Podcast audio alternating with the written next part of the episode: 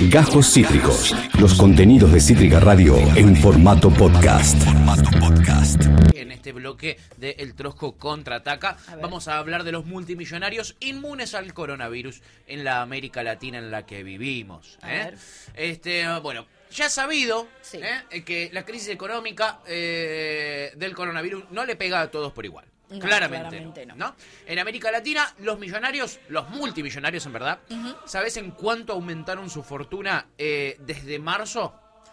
Mira, te diría que no quiero saber, pero te cago la columna. Eh, te cago esta columna. Así que no. De ¿Cuánto? marzo hasta julio, los multimillonarios de América Latina ganaron 48.200 millones de dólares. Marzo, ¿eh? ¿cómo Marzo, es junio, julio, tres meses. En tres meses hicieron toda esa guita. ¿Cómo es posible? ¿Cómo es posible? Muy fácil, ahora te lo voy a explicar. A ver. Esa guita es más o menos, para que se hagan una idea, Sí. eh, el equivalente a un tercio de toda la guita que destinaron todos los países de la región para contener la crisis del coronavirus. ¿Se entiende? Me parece Es aberrante. una guasada. Y cuando veas cuántos son, eh, eh, eh, te va a sorprender porque son muy poquitos. ¿eh? Son más o menos unas 70 personas las que se quedaron eh, con el tercio de los paquetes de ayuda de América Latina para la crisis contra el coronavirus. Eh, en, en cuatro meses más o menos, tres meses y pico, cuatro meses, se sumaron ocho personas al listado de personas con patrimonios superiores a los mil millones de dólares en América Latina. ¿Y dónde se meten toda esa plata? Hay un nuevo multimillonario cada dos semanas en América Latina, Pipa. Un nuevo multimillonario Pero cada ¿cómo- dos semanas. ¿Haciendo qué? Eh, eh, haciendo guita de la guita, haciendo bicicleta financiera, eh, especulando, comprando bonos, comprando acciones. ¿Sí? El, el capitalismo financiero en el que vivimos. Esto lo saqué de eh, un informe que realizó la eh, organización internacional Oxfam, no sé si la conocen, La Universidad de Massachusetts. la Universidad de, de- de Connecticut. este, eh, y Oxfam lo saca de los datos de Forbes, ¿ok? de la revista Forbes, que es la que mide cuáles son los grandes millonarios del mundo mundial cada año, y después de América Latina, y después de Europa, etcétera. Hay una élite que se mantiene inmune a este contagio de la crisis, que vienen zafando y se están llenando de guita. Eh, eh, estos aumentos en sus patrimonios eh, mm, van a la par del empeoramiento de todos los indicadores sociales en la región. Recordemos en Argentina, si la UCA midiera ahora la pobreza, estaría pegando en el palo del 50%. Y la región está bastante así, incluso peor. ¿eh? La gente que menos tiene está peor que nunca. Al menos 40 millones de personas van a perder sus trabajos en esta corona crisis y 52 millones van a caer debajo de la línea de la pobreza. Estamos hablando de América Latina nada más, ¿eh? No, no. De América Latina. Y de- después dicen que, no hay desigualdad. De- bueno, ahí la recontra tenés. Como. Ahí ya, la ya es burda la desigualdad. O sea, no tiene. no no Uno no puede entender que vivamos el- en el mundo en el que vivimos. Es una guasada, mi querida Pipa. La es una guasada. Eh, eh, ¿De qué se trata este informe de Oxfam? Bueno, de analizar el patrimonio de solamente 73 personas. 73 nada más, ¿eh? Nada más. Que superaban los mil millones de dólares en marzo pasado. ¿eh? El 18 de marzo, la fortuna de todas estas personas era 280 mil millones de dólares. El 12 de julio es 328 mil millones de dólares. Eh, estos casi 50 mil millones de dólares que ganaron en estos tres meses significan un 17% de aumento de sus patrimonios y equivalen eh, a nueve veces la ayuda del Fondo Monetario Internacional a todos los países de la región juntos durante ese mismo periodo. La guita que bajó el Fondo Monetario Internacional, este, eh, eh, eh, por nueve y ahí tenés la guita que ganó esta gente en estos, estas 73 personas en solo tres meses de crisis. ¿Por qué? Los ricos son más ricos en este contexto, chickens. Este, bueno, por la recuperación de los mercados financieros internacionales. Este, em, tienen capacidad esta gente, tienen agilidad, tienen mu- mucha guita para recolocar los valores este, de, de sus bonos y de sus acciones que van comprando por ahí a valores más seguros. Y hacen una que es la típica, este, eh, que es la de comprar empresas a bajo costo de acciones que van cayendo. Vieron que todos los días se dice, che, eh, Sí. se parece que Argentina va a cerrar el trato con los, con los acreedores y suben las acciones de las empresas argentinas.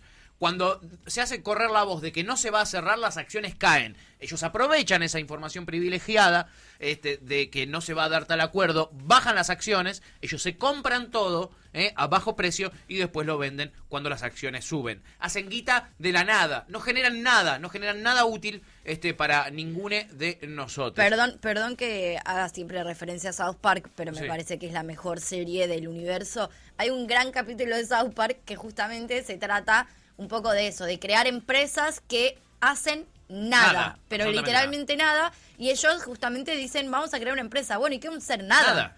Y pero ¿cómo la gente nos va a dar plata? La gente nos va a dar plata por hacer Nada, nada. claro. Y efectivamente ellos empiezan a hacer plata haciendo nada, vendiendo discursitos pedorros sobre la economía y bla, pero Se llenan de literalmente guita.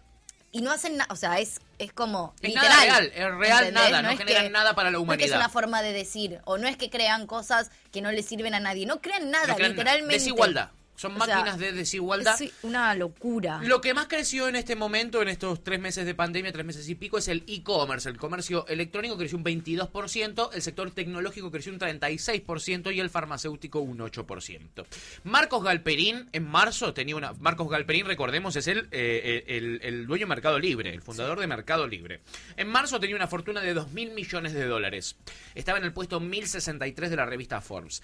En el mismo listado actualizado, hoy lo encuentra eh, en el puesto 518. Pasó del 1063 al 518 y tiene una fortuna de marzo hasta acá, la duplicó. Pasó de 2.000 millones de dólares a 4.500 millones de dólares. Este, eh, eh, eh, esta personita, ¿eh? Esta personita. Lo mismo pasa con un montón de otros empresarios, ¿no? Entre los que destacan el, un, un brasileño que se llama Eduardo Saberín, este, que también pasó de 8 a 13 mil millones de dólares. Después tenemos otro chileno, para hablar de gente cercana, que se llama Horst Paulman, que es el dueño de Cencosud. Sí.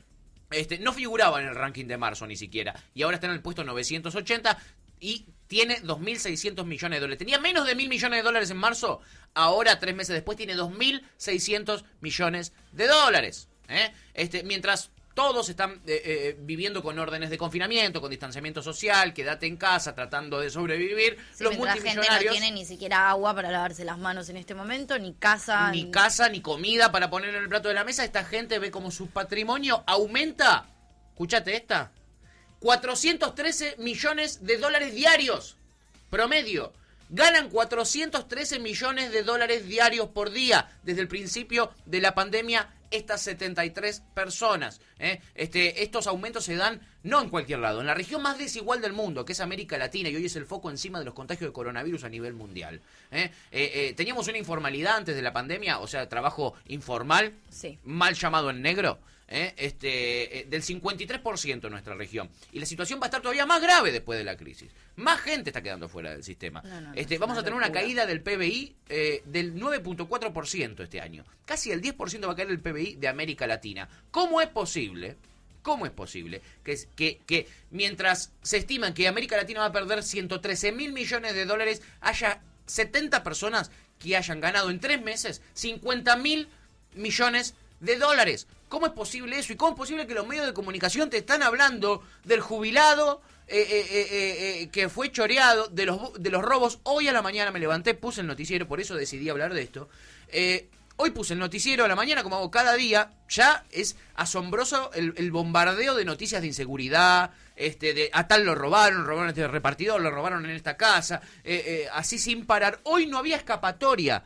Ibas haciendo zapping por todos los canales y no había uno que no esté hablando de inseguridad, inseguridad. Este, y la verdadera inseguridad, chiquen, la que genera desigualdad, la que genera que, eh, eh, que tengamos todos estos problemas estructurales en nuestra sociedad, es la, es, es, es la acumulación de capital en pocas manos. Sí, ¿cómo puede, puede haber un sistema también que de algún modo respalde todo esto, ¿no? Como que esto sea legal, que esto se pueda, que, no- que no haya... Que nadie diga nada, loco. Y que vivamos en un país incluso, por ejemplo, y así como sucede en este país, sucede en un montón de otros, en otros por suerte hay, sí lo hay, pero igual me cago en la diferencia, un impuesto a la riqueza. O sea, estos son los números y estamos discutiendo si hay o no hay un impuesto a la riqueza. ¿Cuál es la duda de que hay un, un puñado muy pequeño de gente que se hace millonaria a costa del hambre de la gente y que hay que y que encima no paga impuestos? Total. O sea, Pues ni siquiera estamos hablando del impuesto a la riqueza, que ponele que es un poco más, porque tienen ese acceso y porque, Sí. esa, y porque esa guita no es que se la hacen con el sudor de la frente, porque ni en pedo. No, La claro. verdad que no, se están rascando los huevos en un sillón recontra cómodo. Yo estoy con un banquito acá de mierda. Vos tenés con un banquito que tiene una frazada arriba para parecer más alta y ellos están ¿Me desayunando pueden donar, me el desayuno donar continental. una silla? Para, llamo a la solidaridad a estos 73 millonarios. Estás mangueando Una mucho, ¿eh? hoy. silla. Una si- sillita, Una no. sillita comodita. Uno, te- te- tenés 80 mil millones de dólares. ¿Qué te cuesta mandarme una sillita Bueno, casi tricarra? pero volviendo, Sí. sin, sin irnos de tema, a mí me Sí. encanta, me es tan fácil además irme de tema. Sí. O sea, esta gente no paga impuestos ni siquiera. No, No paga, no los en- paga. En América Latina solo hay tres países que tienen un impuesto al patrimonio. Somos Argentina, Uruguay y Colombia. Es un impuesto al, al patrimonio que es mínimo. Que es mínimo y generó muchísima polémica. Vos te vas a Europa, que es lo que miran la derecha de nuestra región para usar como ejemplo, y todos los países tienen impuesto al patrimonio de la riqueza. Con el diseño actual del impuesto al patrimonio se recaudarían 281 millones de dólares según el cálculo que hice. este, si se aplicara un impuesto extraordinario, un impuesto por única vez nada más a las grandes fortunas como propone Hugo Yasky ¿eh? este, de la CTA, con un carácter que sea progresivo entre el 2 y el 3,5% más o menos sobre, sobre la gente que tiene más de mil millones de dólares. O, o sobre los que tienen más de un millón de dólares, hagámoslo así, más amplio, se puede recaudar 14.260 millones de dólares, 50 veces más de lo que se recauda hoy en día con el impuesto falso, impuesto al patrimonio que tenemos en Argentina, en Uruguay y en Colombia. Y es una estimación bastante conservadora esta que estoy haciendo, bastante eh, eh, eh, fría. ¿Por qué? Porque alrededor de uno de cada cinco dólares de inversión extranjera directa que entran en América Latina lo hacen a través de un paraíso fiscal. Eso quiere decir que uno de cada cinco dólares mínimo no se puede rastrear. Entonces esa guita no le puedes aplicar un impuesto. Eh, esta semana tuvimos a Esmeralda Mitre, la hija de Mitre, eh, la hija de Mitre de- de- del diario La Nación, Sí. eh, los descendientes de Mitre, Una presidente de la Argentina. eh, recordemos los Mitre, los que, los que estuvieron en la guerra este, eh, contra Paraguay, que asesinaron un 50% de la población paraguaya. Esa gente tiene el tupé de hablar en un micrófono en televisión, como hizo Esmeralda Mitre esta semana, y decir, no, a mi papá le escondió una cuenta en Suiza a mi mamá para que no tengamos que declarar esa plata, y lo dice como si estuviera diciendo, mi papá un día me regaló unos, una zapatilla para mi cumpleaños. Sí, sí, sí. Y está hablando de una cuenta eh, eh, en Suiza para evadir impuestos. Sí, sí. ¿No? Sí, Entonces, este me parece que eh, nos Así distraemos, creció igual ella, creyendo que eso era... que eso es lo normal. Que eso es lo normal. El tema es que, que no no nos normalicemos todos. No lo normalicemos todos, porque mientras nos eh, distraen un poquitito hablándonos de inseguridad, que la hay inseguridad. Hay inseguridad. Hay problemas económicos, pero hay problemas de raíz que servirían para, para avanzar en la solución de los otros problemas de lo que nos hablan la gilada de los medios de comunicación todos los, los fucking días de que nos levantamos hasta que nos vamos a acostar. Y son estos, son identificables. Ahí tenés, por ejemplo, 73 personas que las tenés que buscar en este listado. eh, Los verdaderos ladrones. los verdaderos ladrones. eh, miles de millones de dólares tienen estas personas, este, mientras otras no pueden poner un plato de comida en su mesa. Así que me parecía importante en este día diabólico hablar de los verdaderos diablos que tenemos en nuestra región. Acabas de escuchar Cajos Cítricos. Encontrá los contenidos de Cítrica Radio en formato podcast en Spotify, YouTube o en nuestra página web.